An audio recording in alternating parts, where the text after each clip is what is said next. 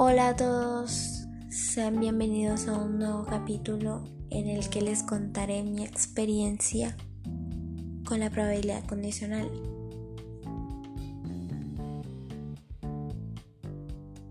Primero quisiera darles un pequeño contexto de lo que es la probabilidad condicional, que se calcula partiendo de dos sucesos o eventos que son A y B un espacio muestral indicando la probabilidad de que ocurra un evento A, dado que ha ocurrido el evento B.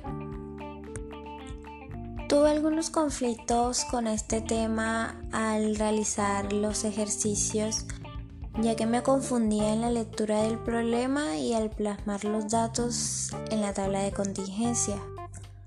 Me sucedió en un examen que confundí los valores presentados en el anuncio del problema en la tabla de contingencia y todo el ejercicio me salió mal.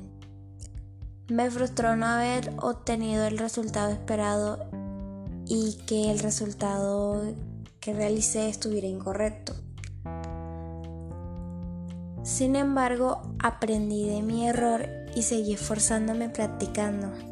También gracias a las orientaciones y explicaciones que recibí de mi profesor en las clases me ayudó mucho.